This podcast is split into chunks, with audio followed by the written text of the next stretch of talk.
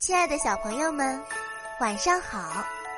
欢迎收听由雨田声文出品的《亲亲宝贝晚安故事》，我是主播木怡姐姐。接下来我会每天给你讲一个好听的故事，伴你入睡。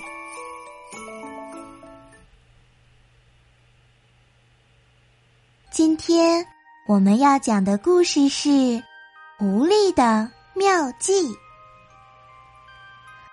森林中，一只狐狸不小心掉进了猎人的陷阱，陷阱很深，又陡又滑。狐狸跳了几次，都还差那么一点距离。一只兔子从陷阱旁经过，狐狸很想请兔子帮忙，但他知道自己吃了那么多兔子，兔子肯定很恨他，不会帮他的。可眼下又只有这只兔子能救他了。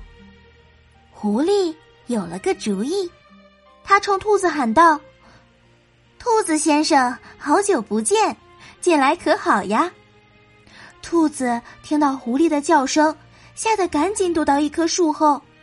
狐狸又喊：“别害怕，我在陷阱里呢。”兔子小心翼翼的从树后探出头。慢慢的来到陷阱边，看到狐狸果然在里面。兔子幸灾乐祸的说：“没想到你也有今天，真是活该。”狐狸装出难过的样子说：“兔子先生，您说的对，我过去很对不起你们，这下遭到报应，要被猎人逮住了。但我不想死在猎人手里。”请您扔几块石头下来，把我砸死报仇吧。狐狸说的很真诚，兔子想想也觉得有道理，便开始往陷阱里扔石头。狐狸跳来跳去的躲避着，兔子扔了一块又一块。不一会儿，陷阱里便铺了厚厚的一层石头。狐狸觉得差不多了，便大喊一声：“停！”